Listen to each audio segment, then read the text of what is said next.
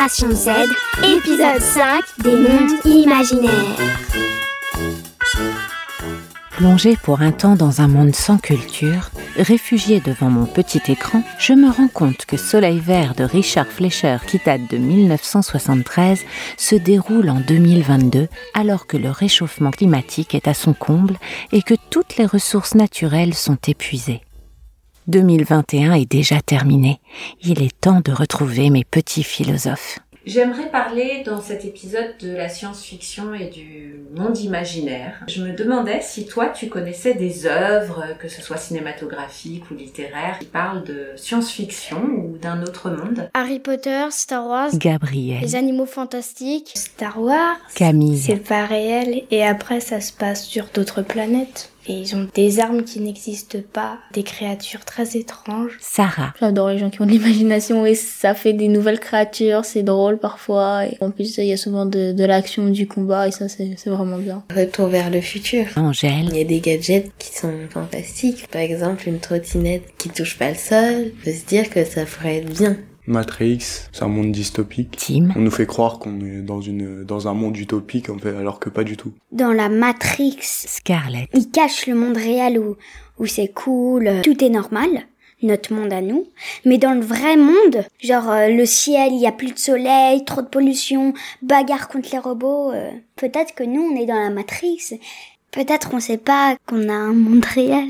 La série Black Mirror, ça, je pense que c'est une des dystopies les plus réussies. Lucas, Ça nous projette dans un monde où on sera, je pense, sans doute. On te met des notes sur comment tu es. Si tu es sympa, on te met 5. Et plus tu baisses, je crois qu'à 3,5 ou à 3, tu vas en prison. Ils exagèrent pour, pour qu'on puisse en fait se rendre compte de ça. Parce que c'est vrai qu'on exclut pas mal de gens euh, dans, dans la société, mais qu'on se rend pas forcément compte. Peut-être que le créateur Juliana, a voulu créer un monde pour dire aux personnes que le monde n'est pas aussi euh, super cool dans l'avenir. On lit des, des œuvres de science-fiction pour s'imaginer le meilleur et le pire. Ils ont créé des films de science-fiction où le monde euh, part en, en- en catastrophe pour nous montrer ce qui se passerait. Pour euh, déjà comprendre qu'est-ce que ça fera si c'était là quoi. On doit se préparer si un jour ça arrive. Bah, se dire que notre vie, finalement, euh, elle est pas si mal. Pour se rassurer, De voir ce qui pourrait nous arriver, même si c'est très peu probable. Ça peut, qui sait. Billy, C'est parce que bah moi je trouve que le monde bah il est en danger. c'est une mise en garde. Quelque chose qui va nous arriver si on continue comme ça, mais qu'on n'aimerait pas voir. Dans, dans 30 ans, peut-être que la dystopie de maintenant sera l'ordinaire et qu'ils créeront d'autres dystopies pour pouvoir euh, s'échapper du monde réel et euh, se créer notre imaginaire, quoi. Parce que dans notre imaginaire, on a le rôle principal de notre vie. Alors que euh, dans, dans une vie normale, on dépend de plein de personnes. Pourquoi tu penses qu'on a besoin de s'imaginer des choses comme ça fantastiques? Ça permet de créer euh, des choses qui peuvent se distinguer des autres, de s'échapper. et, euh, c'est pratique dans la vie de tous les jours quand t'as envie de penser à autre chose. Pour jouer quoi, c'est c'est mon monde à moi. Là, il y a Éclair, ma souris, mais vous la voyez pas. Des fois quand je m'ennuie et des fois quand je suis triste, je me dis bon bah pour plus être triste, je vais imaginer comme ça bah, ça passera. Donc c'est comme un réconfort.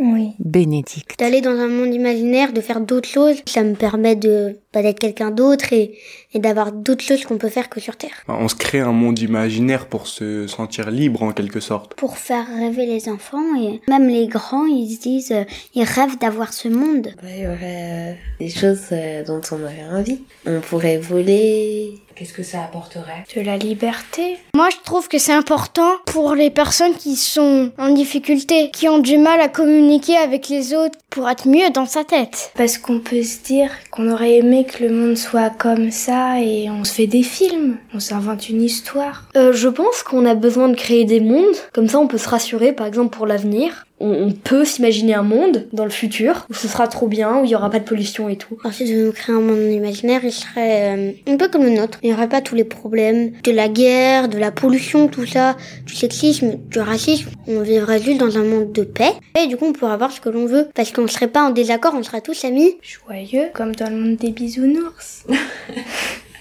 Ah oui, je te suis complètement là.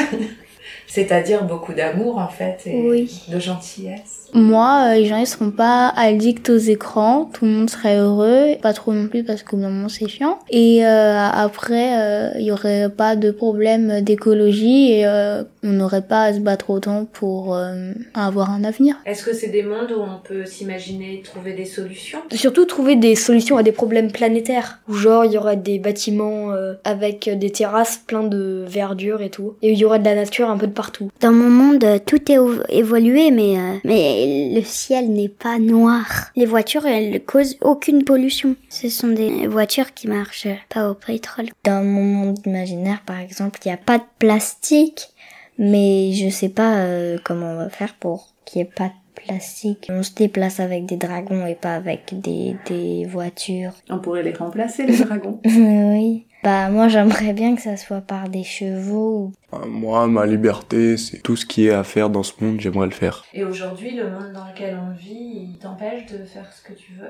Il y a des contraintes, quoi. Avec le Covid, je pense, euh, c'est tous dit qu'on était dans un monde dystopique. À cause du Covid, on nous a obligés à être enfermés chez nous, à porter le masque, à mettre du gel à chaque entrée de classe et à être coupés des autres, comme par exemple dans des mondes imaginaires ou dans de la science-fiction. Il y a 5 ans, on se dit qu'il y aurait une pandémie mondiale, qu'il allait avoir des confinements, qu'on allait porter un masque. Ça aurait été impossible. Et pareil, il y a 100 ans, on nous aurait dit que euh, il y aurait autant de pollution, que le monde irait mal, qu'il y avait des tortues de mer qui mangeraient des sacs plastiques. Bon bah, ils le croiraient pas. Et parfois, je me dis, mais pourquoi on a ce monde-là? Pareil pour le racisme. Et non, le monde imaginaire, il n'y a pas ça. Tout le monde vit en paix ensemble. On est tous frères ou sœurs. Et qu'est-ce qui va pas dans notre monde réel alors? Beaucoup de choses.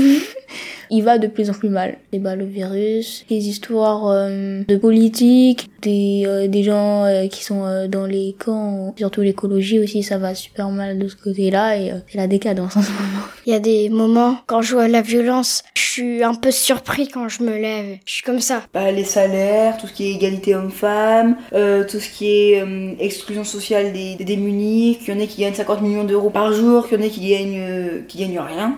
Dans les banlieues, par exemple, l'école, le niveau d'école n'est pas très bon. Il y a plein de choses maintenant qui relèvent de science-fiction. Je pense qu'il y a ses qualités et ses défauts, quoi. C'est vrai que là, on s'isole beaucoup plus qu'avant, parce qu'avant, c'est vrai qu'il n'y avait pas de téléphone, il n'y avait pas d'écran, donc on, on se retrouvait dans la rue.